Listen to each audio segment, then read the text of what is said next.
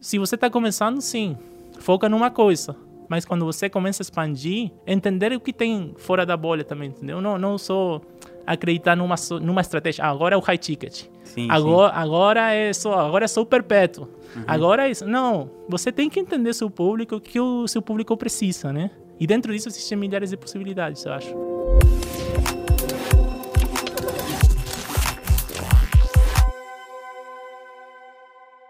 Salve, salve, tô aqui no podcast Conversas Profundas, hoje com meu amigo Liruel Ledesma, e a gente vai falar aqui sobre as diferenças do mercado brasileiro para o mercado latino-americano. O Liruel é estrategista digital e ele trabalha em vários países da América Latina, tendo como principal mercado México e Espanha, se eu não me engano. Ele é da Argentina, a gente se conhece desde 2019, que ele está comigo lá na Craft, e é um cara que a gente aprende muito sobre estratégias que a gente não costuma fazer no Brasil e ao mesmo tempo acredito que ele pega coisas que a gente faz aqui no Brasil e aplica em outros países. Então, cara, primeiramente seja muito bem-vindo aqui no podcast. Nada, primeiro muito obrigado, obrigado pelo convite.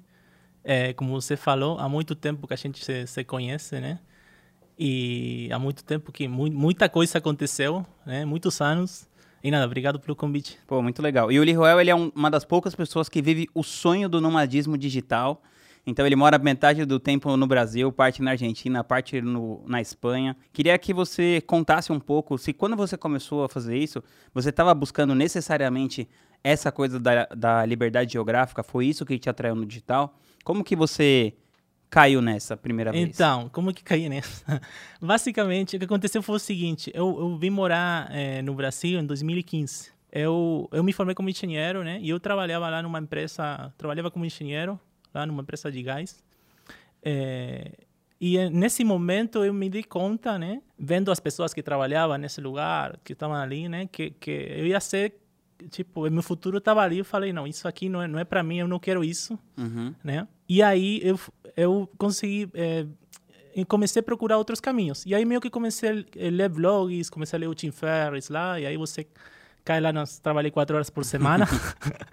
né? A Bíblia do empreendedorismo digital. Aí você vê que dá para E aí eu descobri, nossa, dá para trabalhar e, e, viver em outro, tipo, viver em qualquer lugar e trabalhar, né?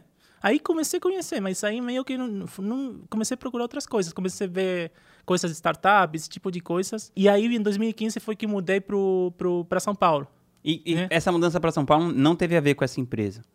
Não, não, não teve a ver, não. Foi com uma startup, mas aí foi que conheci o marketing digital, né? Eu conheci porque a startup o que fazia? Ela vendia, ela captava leads pro, uhum. pro captava leads para concessionárias, uhum. né? E as concessionárias depois elas ligavam para a pessoa se tinha interesse no carro, lá enviava as leads, né? Aí eu, eu fazia mais a parte de relacionamento, mas aí eu entendi que existia Facebook Ads, que existia Google AdWords, né? Eu, uhum. eu, eu, eu descobri isso, eu não sabia que existia isso, né?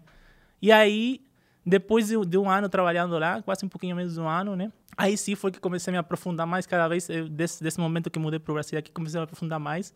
E aí eu decidi, bom, agora eu vou viajar e, e vou trabalhar de qualquer lugar. Esse foi minha minha primeira, como a, a primeira Ambição. impulso, né? Eu queria trabalhar de qualquer lugar, né?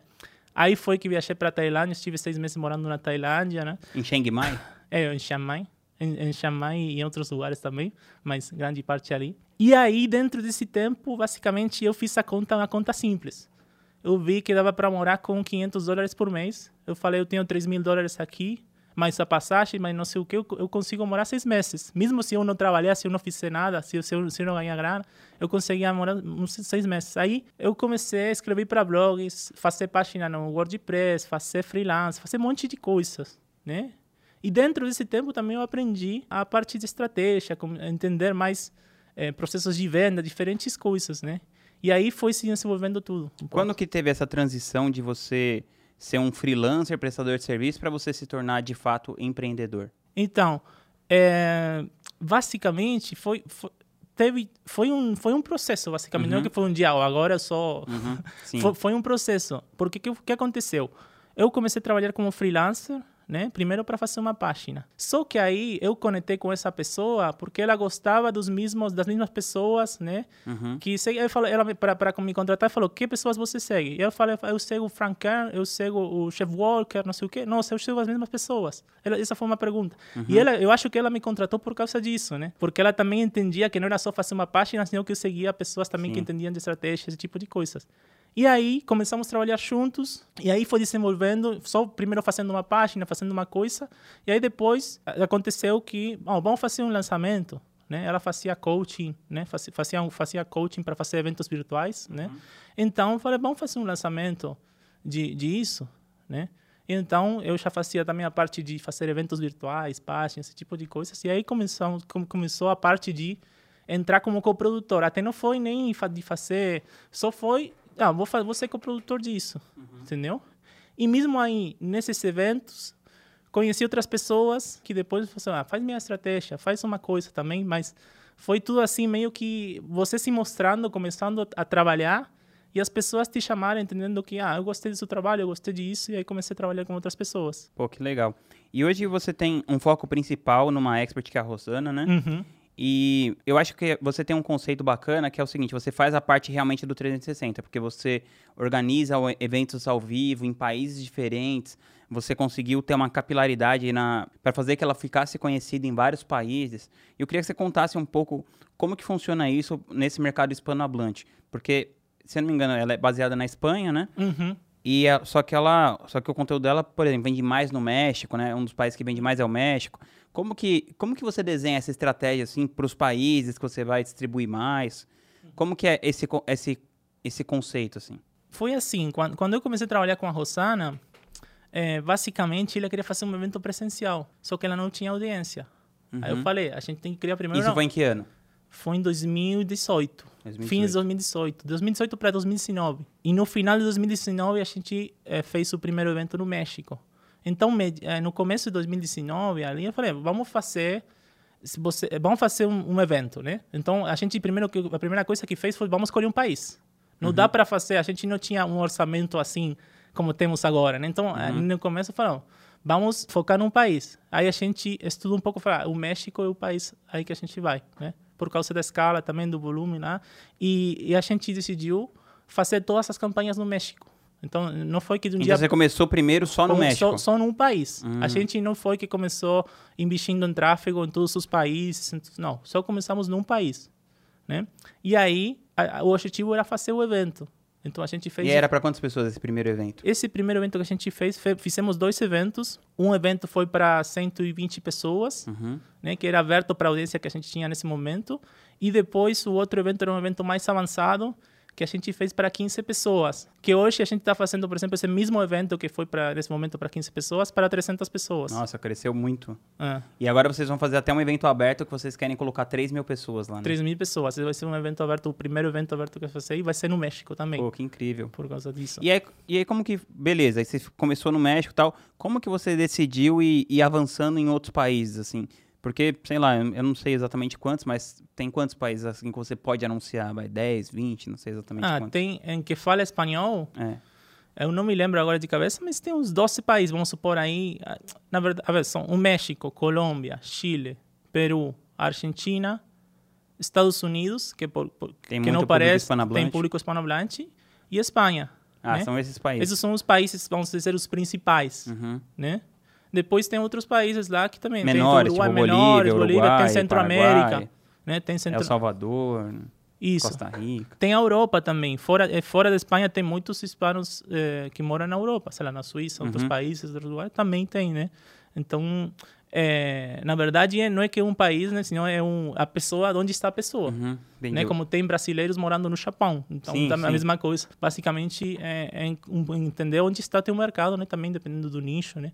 Mas, é, no começo, isso foi um país e a gente decidiu, depois de fazer esse evento, que aí mesmo eu conhecia a Rosana, eu conhecia a Rosana, tinha trabalhado um ano e nunca tinha, é, eu não conhecia ela, eu conhecia Sim, ela no sim. Zoom, né? Virtualmente, né? Então, aí a gente se conheceu eh, no- no Pessoalmente. evento, pessoalmente, e aí foi que decidimos, ah, vamos fazer em outros países, vamos, vamos expandir nesse- nesses outros países depois desse evento também, né?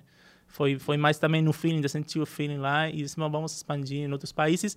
E mesmo assim, nos primeiros lançamentos, a gente também começou com, vamos adicionar três países a mais. Uhum. Não foi que a gente, hoje a gente anuncia para Todos qualquer pessoa, basicamente. Para que pessoal que fala espanhol que está na Austrália, a gente anuncia. Uhum. Pessoal que está na Europa, então, mas também foi assim aos poucos, entendendo quais são os melhores países, né? E você entender também que cada, merca cada mercado, se vem a pessoa fala espanhol, né? Em, alguma, em certas coisas, às vezes pode ser um pouquinho diferente. Né? Então, entende, ir avaliando você por país, né? O bom disso, eu acho que tem uma coisa boa e uma coisa ruim comparado, por exemplo, por exemplo com o mercado brasileiro Tipo o quê? que a coisa a coisa boa vamos dizer assim que cada país tem sua é, é diferente no sentido de que por exemplo pode estar acontecendo uma crise num país e em outro país estar tudo de boa né? Então você não tem um impacto sobre isso. Sim. se acontecer uma crise no Brasil mesmo qualquer estado estado que for qualquer coisa ele Sim, ele vai acontecer a todo o país né, nesse caso. Então é, dependendo do país então você pode tipo ah, vou desligar anúncios aqui vou botar você pode meio que tem Uhum. tem aí uma uma diversificação Sim, sim. né? O que acontece é que também essa diversifica- diversificação leva um trabalho. Você tem uma moneda diferente para cada país a pessoa também vê, é, o, o preço de uma forma também é diferente para cada país. Você tem que É ia entender o. Aí, atendimento. aí você faz como? Você é, precifica tudo em dólar? A gente precifica tudo em dólar, né? E tem uma como um um parâmetro para a Latinoamérica, né? Porque Latinoamérica e Espanha tem uma precificação se bem é diferente. A gente nivela tudo para a precificação de Latinoamérica, Que mas costuma é ser muito mais barato do que mais na Espanha. baratos, em que é basicamente muito parecido ao que é a precificação no Brasil, né? Então um ticket, sei lá, de 5 mil reais pode ser um ticket de mil dólares. A precificação da América Latina é parecida com a do Brasil. Com a do Brasil, mais ou menos. Pode ser um pouquinho a mais, um pouquinho a Uhum. menos. Depende, isso depois depende da estratégia Claro. também, né? Mas, assim, a, a rasgos é, é mais... Ela, ela tá mais baseada na... No, mais parecido ao Brasil que, por exemplo, na, na Espanha, que às vezes, por exemplo, um ticket... De um infoproduto é 20 mil reais, né? É, que pode ser um ticket, sei lá, de 2 mil euros, pode ser... É como se fosse um ticket de 2 mil reais aqui, É. entendeu? É mais, não existe, mas não né? é. Muito infoproduto de 12 mil reais. Entendeu? Eu nem conheço nenhum. Então, a gente se baseia mais na parte de Latinoamérica, né? Mas aí é que acontece isso, que você tem depois diferentes mo- moedas, diferentes coisas, então você tem que passar para outras moedas, para outras coisas, entender bem, eh, a fazer uma análise especificamente eh, de, de, cada, de cada país, de cada coisa, então isso dá um pouquinho mais de trabalho. Mas, no final, tudo tem seu ônus e os bônus. Você, afinal, se você dá o que dá mais trabalho também depois, você tem um mercado maior. Sim, sim, Entendeu? claro. E, e comparado com o mercado brasileiro, o mercado eh, de hispanohablante, né? É o dobro. Né? Então tem um mercado também ali que importante. É, você passou bastante tempo, assim, morando no Brasil, né? Uhum. Trabalhando aqui com infoprodutos no Brasil. E além dessa questão do público hispanohablante ser maior e da diversificação, em termos de estratégia, o que, que você vê de mais, assim, que é, é mais visível, assim, a diferença, por exemplo, quando você vai fazer uma estratégia para você vender um produto só no Brasil ou quando você faz essa estratégia para vender um produto na- no mercado hispanohablante? Você acha que tem alguma coisa que o Brasil já está fazendo que eles não estão? Alguma outra que eles estão melhores e que o Brasil está mais atrás ainda? Eu acho que no, no, no termo de maturidade, de, de, de entender o mercado, o Brasil está muito mais à frente. Uhum. Então, o que eu acho que é você, o bom de, de você ver isso é que você meio que está se adiantando ao futuro. Então, no Brasil, no geral, os infoprodutores, o mercado de infoprodutos, esse tipo de coisas, eles estão constantemente, todo mundo está testando coisa. E quando sai uma coisa que funciona, aí meio que já se espalha rápido. Né? O bom é que isso hoje está bastante conectado né? e também chega também bastante rápido para outros mercados. Então, basicamente, nesse sentido, eu acho que o Brasil está bem mais à frente. Por isso que eu olho muito o que está acontecendo no Brasil, né? Para levar depois para outros mercados. Teve uma coisa que eu, me chamou a atenção. Uma vez eu fui fazer um, uma- um evento lá na Colômbia Uhum. e eu percebi que ele- os caras lá já estavam bem mais avançados em relação à questão de insight sales, vendas por telefone, Uhum. do que no Brasil, que eu acho que é uma coisa que está chegando assim com mais força no último ano. Uhum. Como que é para você? Assim, vocês trabalham muito com venda no telefone? Isso é uma parte importante da receita? A gente fez alguns testes, ainda não está não tá bem desenvolvido, mas a gente fez alguns testes e o que a gente descobriu também é que em alguns países, dependendo do país também, Hum, entendeu? Por exemplo, a gente testou na Espanha, pessoal gosta mais de falar, ele está acostumado a, tipo, a que, Atender se- atender telefone. telefone, esse tipo de coisas. E mas em outros países, não. Então, também aí acontece Tem as isso. diferenças culturais. É entender isso, é bem entender isso. E aí o que acontece é uma coisa que, se bem você pode pegar coisas do aqui o mercado de infoprodutores é muito é maior, basicamente. Fora do Brasil, o, o, enquanto a quantidade, o ecossistema é menor, cada vez está crescendo mais, né? Mas é menor. E nesse caso você Só nos Estados Unidos que talvez é mais. é, né? talvez nos Estados Unidos, né? Mas é, de, de é, Uhum. país que fala espanhol, né? Só que o que acontece? É, eu acho que você pode só pegar estratégias de outras indústrias. Eu só não olho o mercado de infoprodutos. Eu gosto de, de olhar outro, outras indústrias do que está acontecendo nesse país. Então, eu estava morando lá na Espanha. Aí eu comecei a ver quem, tá, quem que está vendendo ticket alto lá na Espanha. Que precisamente pode ser que não seja infoprodutor. Pode ser que seja, sei lá, uma universidade. Eu vou estudar isso, como que é, a ver o que eles estão fazendo. Eles ligam no telefone, o que eles fazem. O que está acontecendo no México? Qual é a cultura? Porque você entender também, o, o importante é que aqui no Brasil existe isso e existe que... É, você, o Brasil, é, é gigante. É, sim, é do tamanho de um continente, né? Entendeu? Então você tem aí é, muitas pessoas, então você pode aplicar isso, escalar muito rápido, né? Mas aí tem, uma, tem a cultura, tem tudo. Você então quando você estuda isso, entende também um pouco isso. Inconscientemente você faz isso também. Você pode trazer coisas de outros mercados e outras coisas, né? Mas aí quando você vende em diferentes países também é entender as diferentes coisas, eh, olhar o atendimento muito também o que a pessoa está perguntando, o que a pessoa, ter esses inputs, porque a gente entende que não está vendendo só para não é, só, não é um só país. E aí a cultura pode, pode mudar também, né? Sim, sim. E quando a gente estava agora há pouco, um pouco antes da gente entrar aqui nessa conversa, a gente estava batendo um papo, e você me falou que você que o seu próximo plano assim é se firmar como uma agência 360. E eu queria que você explicasse pra gente um pouco desse conceito. O que, que você considera uma agência 360 e quais são os passos que você está dando para concretizar isso? Eu acho o que é a agência 360, né? Ou editora, mas vamos dizer assim, eh, acho que se diz em português Uhum. editora, é você entender porque que, como que cheguei a essa conclusão. Primeiro, o que que a gente fez desde que eu comecei até Uhum. agora, né? E aí comecei a ver, ah, a gente lançou produtos, sei lá, de 200 dólares, fez lançamento. A gente fez lançamento em perpétuo, produto de, de 0 a 100 dólares, né? Que mais a gente fez? A gente fez eventos, diferentes eventos em diferentes partes da Latinoamérica, na Europa, eh, high ticket, né? Tem diferentes coisas, são como, eu vejo isso como diferentes unidades de negócio. E mesmo assim também existe livro físico, né? Existe audiolivro, existe coisas também, audiolivro, e-book, diferentes coisas. Né? Existe eh, documentário, você pode fazer um documentário, uma produção audiovisual também, que, que, que é um conteúdo, né? Sim. Existe você fazer um podcast, como esse aqui, fazer uma produção de um podcast. Então, o que eu acho que eu vi é como que você pode inserir isso né, num ecossistema e entender quais são as diferentes coisas que, que uma pessoa pode precisar, um expert, né? Pode precisar, às vezes ele não precisa tudo, às vezes ele precisa duas coisas disso. Mas você pode adicionar valor e, e fazer a, a marca maior. Uhum. Entendeu? Então é só entender o que a pessoa, essa pessoa precisa entender, e, e entender como você pode inserir isso e, e, com o know-how que temos, en- entender como que, como que você pode agregar valor, basicamente. Então, eu vejo esse negócio de 360 não para você pegar. Você pode pegar tranquilamente uma pessoa do zero e fazer tudo.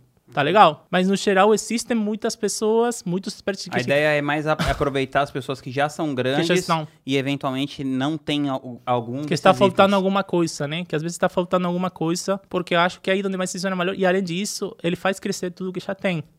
Entendeu? Não é só, ah, vou, vou só pegar essa parte. Não. Você vai crescer com tudo que já tem também, né? Todo, todo o ecossistema que você já tem vai crescer, porque no, no final tem uma inteligência que está interligado. Quando você faz um livro, ele está interligado com outra coisa, né?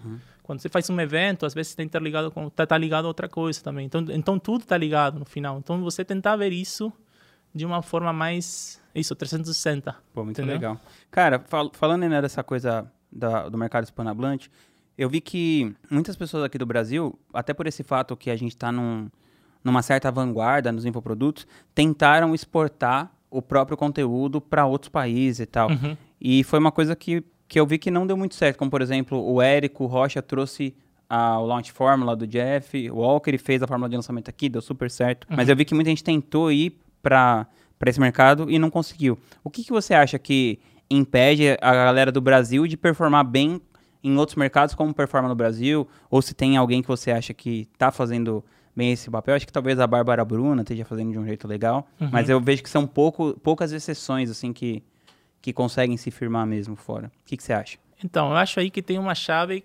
que você domina muito bem, que é o relacionamento. E aí, quando você tem um relacionamento com outras pessoas do, do mercado, você depois consegue desenvolver produtos. Uhum. Olha, se você quer só traduzir um produto e, e diretamente jogar lá no, no mercado assim, pode ser que dê certo, pode ser. Mas as chances de dar certo são menores. Menores. Agora, se você tem um relacionamento com outras pessoas do mercado que estão ali, aí as chances aumentam. Entendeu? E aí você pode adaptar até coisas que de repente aqui eh, seja, eh, eu conheço muito o mercado do Brasil, estou eh, participo de, de mastermind, de coisas há muito tempo, né? Uhum. Mas eu sempre adaptei as coisas, eh, tentei adaptar entendendo também como que era o mercado. Não, não, Não é só pegar não o é que está funcionando não é aqui só jogar pegar, lá. entendeu? Tentei adaptar essas coisas, entender. Por exemplo, a gente usa muito o e-mail marketing, que é uma coisa que, para mim, isso aí, ainda até no Brasil, Uhum. funciona. Só que, às vezes, muita gente fica perseguindo a última coisa, a última coisa que brilha, lá, o objeto, brilhante, né? né? Então, só, Uhum. TikTok, vamos no. Insta, vamos lá. Mas o e-mail marketing ainda funciona. Então, é, é você entender essas duas coisas, eu acho, relacionamento, né? E entender também é, como você pode adaptar o mercado. E aí, isso é o que acontece. Quando você conhece outras pessoas, vo- você começa a estudar mesmo também, você pode estudar. Vamos vamos me aprofundar nisso. Você começa a estudar um mercado e entende. Só que aí, o, o mesmo que a gente falou antes, não é só o mercado hispânico, você tem que entender os diferentes países. Mas, por exemplo, quando você tirou a Rosana da Espanha para decidir colocar ela mais no México, você chegou a fazer um relacionamento com a galera lá ou não necessariamente? Não, não. Aí, nesse caso, o que a gente começou a fazer foi só vamos fazer campanha nesse país. Entendeu? Vamos construir, vamos, fazer, vamos construir audiência nesse país. Aí faz- foi o trabalho Fazer- de construção de audiência. É, construção de audiência e estudar o que está acontecendo. Sim. Entendeu? Mas, quando eu falo relacionamento, o que, eu falo é o seguinte: se você já tem um- uma coisa quando, sei lá, a Rosana, ela já falava, eh, ela, é, tipo, vamos dizer, é como se você fosse começar um produto aqui no Brasil. Uhum. Né? Você já fala português, já tem tudo, tá aí, tá aqui, é só lançar. Vamos dizer assim, né? Certo. Simplificando, né? Uhum. Mas aí depois você começa e depois você começa a ter relacionamentos, entendeu? Ah, entendi. Eu acho que isso. Mas aí, quando você vem de fora, você tem outra, outra barreira também, de que você vai ver que lá, a pessoa tem um sotaque diferente, Uhum. né? A confiança que, que, a- que o público, a audiência vai ter, vai, vai, é, vai mais, é mais baixa, entendeu? Então, acho que você Tem ter- outras barreiras. tem outras barreiras que, com relacionamento e entendendo também, estudando melhor o mercado, você consegue é, aumentar essas chances também. Mas aí também é muito teste, nesse sentido. Cara, se você fosse citar duas ou três decisões que você tomou de negócio e que você se arrependeu nos últimos três ou quatro anos, o que, que você citaria? Uma coisa, não não uma coisa que, que, que eu não sei se me arrependi, né? Mas enquanto investimento, a gente é muito agressivo, nesse, agressivo no sentido de ah, a gente eh, escala, mas eh, a gente sempre tem tem essa essa noção de entender até onde pode chegar Uhum. entendeu? Então, sempre, sempre nesse sentido, a gente é, entende a estratégia como compartimentos estancos. Não sei se se diz assim em português. Não, Compartimentos... compa- Herméticos? Herméticos, sabe? Sim, sim. Então, como é que funciona nesse caso, né? Como para para tomar a decisão, a gente tem diferentes coisas, então de falar, a gente precisa do seu orçamento. Então tem uma aprovação ali também que está tá fora da, da decisão emocional de ah, vamos investir lá X, entendeu? Para passar. Então, nesse caso a gente aprendeu muito assim que é basicamente pessoal que começa a escalar com lançamentos, fazer essas coisas, né? É, nesse sentido, a gente tentou fazer um sistema que fosse difícil você fazer uma cagada. Não sei se Entendi. po- posso falar cagada? Sim, sim, Tá. claro. É, então, algumas coisas que, que, que, eu, que eu aprendi, mas que, mas que aprendi assim para dizer que eu comecei, é tipo que você tem que entender também, qual- na- sobretudo na hora de você trabalhar com um expert, né? Entender bem os detalhes de seu expert, Uhum. né? Que o pessoal tende também muito a, a generalizar muito, sabe? Generalizar no sentido de de, de, de Tratar todo de- mundo igual. Tudo igual, entendeu? Tudo tudo expert é igual. E na verdade que não é assim. Ao contrário, tudo expert é diferente e você tem que entender o que essa pessoa quer, porque tem que estar alinhado isso. E às vezes a comunicação do próprio expert não é tão, tão pragmática, tão direta. Você tem que pegar ali nas entrelinhas, né? Essas nuances. Uhum. É, e aí também é ent- é entender isso, né? E, e às vezes tende-se a, a, como a subestimar essa parte e só bom focar só na estratégia. Uhum. Entendeu? Eu acho que a estratégia, assim, é legal, mas se você faz uma estratégia, estratégia meia boca, vamos dizer assim, né? Faz o, o básico, vamos dizer, não, não fez nada extraordinário. Uhum. Mas, tem um bom relacionamento. tem um bom relacionamento com o expert, você chega a entender o que o expert quer e, e entende que estamos caminhando tudo para o mesmo lado, você acha que tem mais chance de dar certo do que fazendo a melhor estratégia do mundo e você su- su- com o expert está ali nas patadas, vamos dizer assim, né? As coisas, entendeu? Você está tá, entendendo- tá tentando puxar uma coisa e, o- e o expert quer outra coisa. Eu acho que, que isso, isso é importante entender e você vai aprendendo também com o caminho, né? Com, com todas com, com o caminho e sobretudo para você trabalhar com novos experts. Acho que a curadoria também que é uma coisa que aprendi muito com você, né? Uhum. É o mais importante você fazer essa curadoria, Sim, escolher, né? escolher e co- escolher com cuidado, escolher também você entender se realmente é, você quer ir para o mesmo lado que, que, que o expert, entendeu? Que todo mundo quer ir para o mesmo lado. Porque quando todo mundo quer ir para o mesmo lado, todo mundo está puxando para o mesmo lado. Então, é uma coisa simples. Mas quando todo mundo puxa para o mesmo lado, quando você faz uma estratégia, você, eh, você depois entra na ação, tudo fica mais fácil. Sim, entendeu? sim. Uhum. que você ter que mesmo assim, então às vezes é, é é uma coisa mais de sentido comum no sentido de pensar o que mais o que vai ser qual vai ser a única coisa que eu vou fazer nisso aí que vai permitir que depois consiga fluir e não tá não, não tá lá no, nas coisas do dia a dia lá que você tem que fica lá to- todos os problemas entendeu Sim. então é, isso eu acho que é uma coisa é um ponto cego que, que muitas vezes você não vê e você, e você aprende com o caminho. Acho Pô, que até legal. quem trabalha com os expertos também não tem uma forma de você ensinar isso. Você tem Sim. que aprender. Também acho. Você tem que aprender isso, né? Mas é uma coisa. Eu acho que se alguém que queira trabalhar com expert, com essa coisa, eu acho que tem um ponto. Desenvolver a, a, a capacidade de fazer relações interpessoais. Uhum, e você entender isso como uma coisa que, que às vezes é uma, não é a estratégia, entendeu? Uhum. Não é um e-mail a mais que você vai mandar, uma, sei lá, ou a copy lá que você fez, outra coisa. É, essa, é isso aí, porque no final eu acho que é o longo prazo, entendeu? Aqui é o longo prazo. Uma estratégia pode dar certo um dia. É, ah, um tempo, mas aí... não- Falando disso, uma coisa que eu acho muito legal que você faz é porque, por exemplo, a sua, a sua expert principal, você falou que ela não gosta muito assim de produzir conteúdo em volume. Né? Ela produz, acho que uma live por semana, Ela faz duas lives por semana. duas lives por É, é, semana. um, é um bom volume. Não, é um bom sentido. volume, é. Só, não, Mas ela não, mas quero dizer assim, ela não fica no Instagram, ela não aparece nos stories, ela, Só, só duas horas por semana. ela faz aquelas duas lives Uhum. lá, que, claro, é bastante conteúdo, né? Duas horas, mas quero dizer assim, você, você entendeu que ela funciona desse jeito, e aí você pega desse conteúdo que ela faz e você tira tudo que você precisa Uhum. para você fazer a, a estratégia do todo rodar. Queria que você contasse um pouquinho sobre isso e você falou agora há pouco, né? Pô, o e-mail marketing é uma coisa muito importante, as pessoas têm deixado meio de lado e queria que você contasse como que isso funciona dentro do seu negócio. Primeiro, essa derivação de conteúdo, como que você faz isso exatamente e essa parte que você criou esse grande motor de vendas aí pelos e-mails. Bom, vou te contar a história como que começou isso, porque a, a, cl- a clássica é assim, ó, vamos fazer conteúdo, né? Primeiro, Uhum. primeiro começo, é mais, quando a gente começou a trabalhar, eu falei, eu preciso de conteúdo, né? Vamos fazer. Então, é, a gente entendeu qual era a me- a melhor forma. Aí eu perguntei, você quer gravar vídeos? Você quer gravar vídeos para o YouTube? Será tem que fazer X vídeos por semana. Não, eu prefiro ao vivo, eu prefiro ligar a câmera e gravar. Tá, tá ok, entendeu? Então, aí a gente começou com uma live semanal, fazendo uma live semanal, né? Era só ligar o, o- celular Uhum. e começar lá a fazer as lives. E dali depois virou para duas, tá? Uma no Instagram, outra no Face. E o que aconteceu? Mas é, a é o mesmo conteúdo ou são dois Não, conteúdos são diferentes? duas, são dois, duas linhas editoriais diferentes. Ah, tá. E o que aconteceu? A gente depois, a partir dessas lives, começou a produzir todos os conteúdos, já seja para eh, redes sociais, para enviar e-mails, né? A gente depois, num- isso aqui não, também não foi de um dia para o outro. Foi uma coisa que Entendeu? foi sendo foi uma construída coisa aos que foi poucos. construída aos poucos. Primeiro, primeiro a gente começou com uma live semanal, depois foram duas lives semanais, depois de um ano, entendeu? Foram, Uhum. foram duas lives semanais.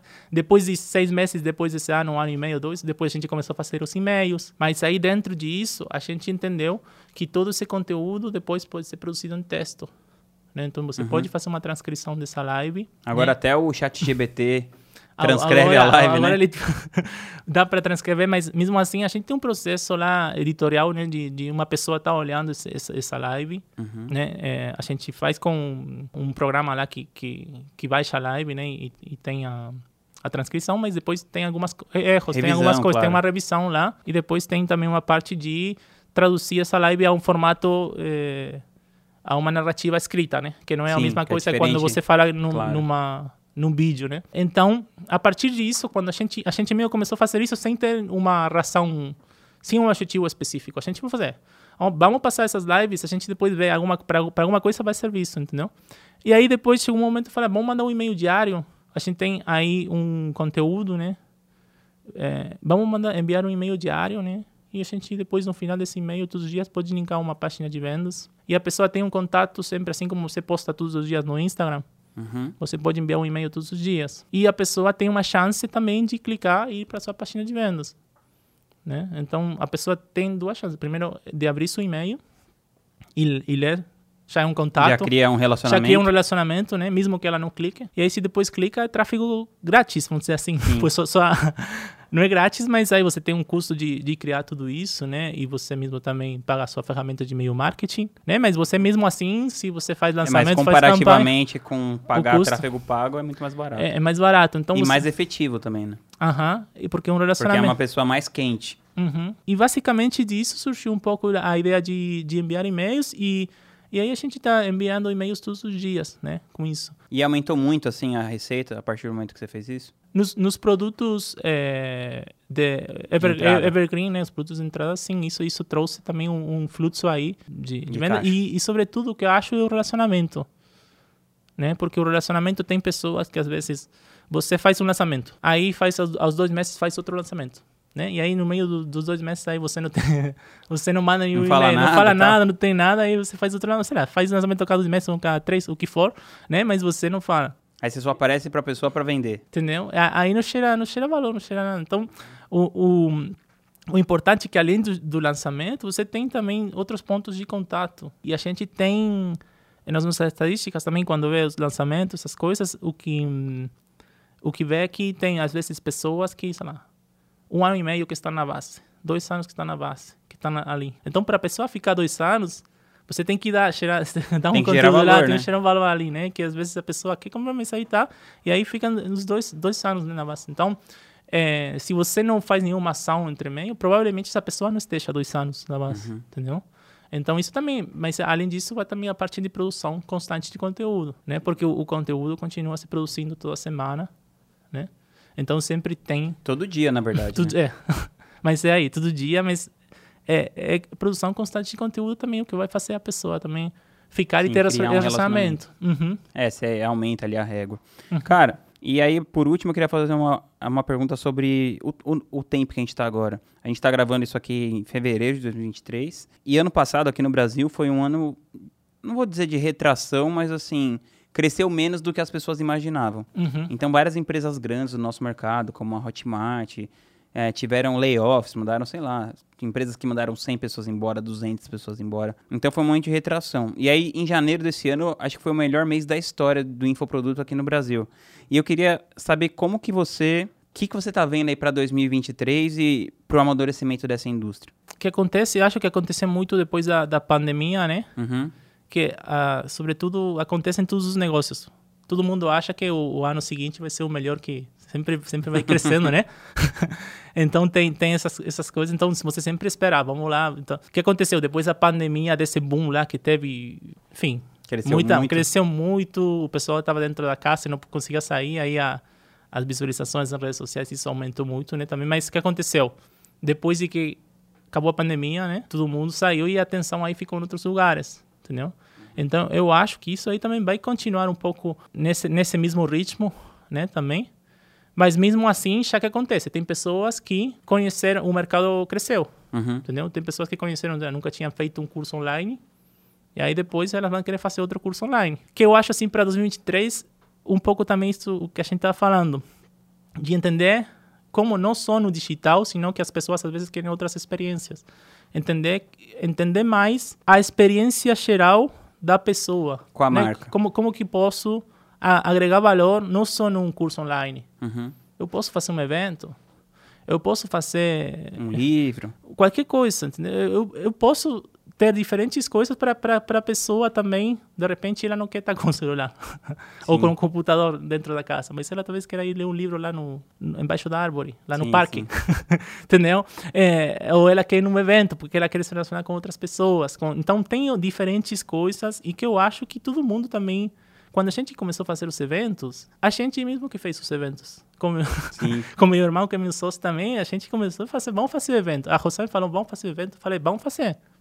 E a gente nu- nunca tinha feito um evento. Então só foi, vamos ver, o que, que, que faz falta para fazer um evento? Você lá, pega o Google lá, começa a pesquisar, e aí você pega o chat GTP lá e, e você entende lá o que, que precisa para fazer um evento e faz.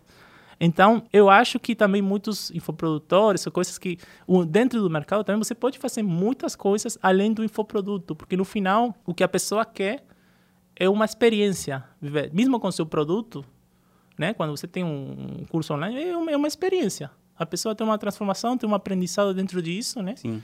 Tem esse objetivo, então você tem que entender bem qual é o objetivo, porque dentro, se você entende bem esse objetivo, que é o que a pessoa realmente quer, você pode criar um ecossistema, diferentes produtos, diferentes serviços também, para complementar isso.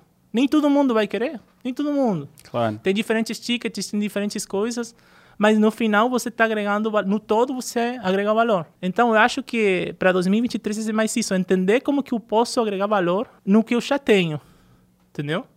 É, é mais nessa fase que, que, que todo mundo tem que olhar. Às vezes você já tem aí, é só falta criar o produto, sabe?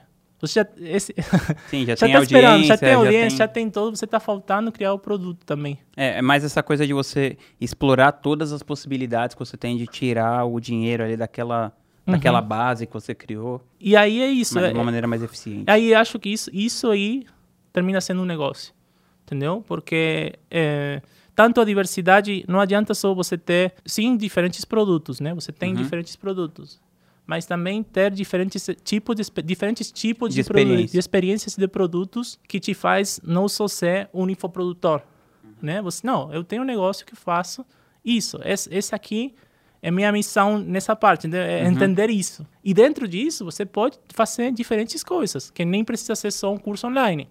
Que o curso online talvez seja ah, o que vai te levar para depois fazer outra coisa, certo? Mas, uma vez que você já começa a crescer e tem que ver outras coisas, entendeu? Então, se você está começando, sim, foca numa coisa. Mas quando você começa a expandir, entender o que tem fora da bolha também, entendeu? Não, não só acreditar numa, numa estratégia. Ah, agora é o high ticket. Sim, agora, agora é só, agora é só o perpétuo. Agora é isso. Não, você tem que entender seu público, que o seu público precisa, né? E dentro disso existem milhares de possibilidades, eu acho. Sim, muito legal. Cara, quero te agradecer aqui a presença. Espero que você volte logo aqui no podcast. E tamo junto. Então, quando você estava falando sobre né, a parceria entre coprodutor e especialista, você frisou a importância de, tarem, de vocês estarem seguindo numa mesma direção, né? Que aí vocês vão ter mais força. E você falou da única coisa. E eu acho que, como você fala de diferentes estratégias, você tem muitas possibilidades aí de iniciativas, acaba ficando uma miríade de coisas para a audiência. Mas seria legal você trazer um- esse conceito que o Vinhas também acaba batendo muito, que é qual é a única coisa da sua empresa esse ano? Qual é o foco maior? Né? Qual que vai ser a, o seu, a sua estrela guia né, para o que você quer fazer para ter esse momento, essa atração? Então, eu acho que um pouco como, como falava antes, né? Se, se você entende, né? Eu acho que a, a, prime, a primeira coisa é você escolher as pessoas certas, a, o expertise correto. Eu acho que essa é a, minha, a única coisa e entender que produtos você pode desenvolver para essa pessoa. Estudar profundamente isso.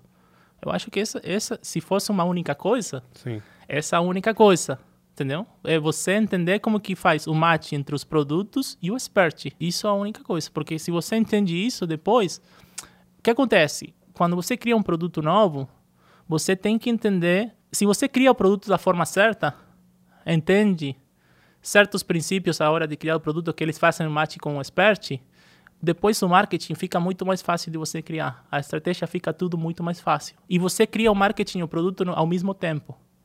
entendeu? Eu, eu pelo menos penso assim, é você cria ao mesmo tempo. Na hora que vou, vou, você está criando o produto, você já está pensando no marketing, já está pensando ao mesmo tempo, entendeu? Então eu acho que é entender e para você entender isso você tem que conhecer muito o expert. Então você conhece o expert, conhece o tema que a pessoa fala, conhece, conhece entende o que a pessoa quer também. Não só da, da, do tema que ela fala, né? Você não precisa ser o expert, mas você entende o que a pessoa quer. E depois, no mesmo tempo, você cria o produto. Perfeito. E, e, se a pessoa chegar já num nível de maturidade como você tá, o que uhum. você, Liuel, ah, eu já conheço meu expert, já estou fazendo lançamentos, já está rodando, eu estou num momento agora que, que isso está funcionando, essa máquina já está engrenada. Uhum. O que, que você hoje tem como a sua única coisa? Qual é o seu próximo passo? De novo. Não, o próximo, o próximo passo, basicamente, é isso, entender. Eu acho que o que acontece? Por exemplo, a gente tem muitos produtos muitos produtos são mais de nove produtos. Então, o que acontece? Você entender quais são os produtos que... que qual é o 80-20. Porque muitas vezes o que acontece tem, tem esse 80-20, né? Então, a gente tem dois ou três produtos que fazem que depois os outros produtos sejam vendidos. Então, é, você tem que estar constantemente monitorando, porque a, na hora que você tem muitos produtos, o que acontece? Você pode cometer o erro de tentar focar em outras coisas, entendeu? Ao ter tantas coisas, de, de, e, e, perder o foco do que realmente é importante. E o que te faz depois crescer são esses, são esses produtos. Então, basicamente, hoje um pouco cada vez que a gente avança com vamos criar novos projetos, novas coisas, entender diferentes coisas que vão fazer novas, eu entendo, tá, mas aí que eu, que eu preciso manter que está ok, porque isso que vai, o que me permitiu fazer o que eu estou fazendo agora foi isso que estava aqui. Eu não posso descuidar isso, entendeu? Então você precisa entender sempre estar reavaliando constantemente se isso ainda tem que ser um foco para depois você poder fazer outros projetos. Então eu acho que isso você tem que entender que isso esteja funcionando ok para você passar para outros. Não largar isso. Não largar isso, entendeu? Então, é, e estar monitorando constantemente. Pode ser que em algum momento essa coisa não seja mais realmente importante, talvez não seja parte do 80-20, tá, mas sempre vai ter alguma coisa que vai ser parte do 80-20 lá. Então você vai ter um 20% de coisas ali que vai te dar esses 70%. Então eu acho que você está constantemente monitorando isso, vai te permitir depois fazer esses novos projetos, novas coisas, novos produtos que, que a gente já falou, né? Mas mantendo sempre isso, porque ah, no final se você descuidar isso, depois você des desmancha tudo, entendeu? Sim. Perfeito. Era isso.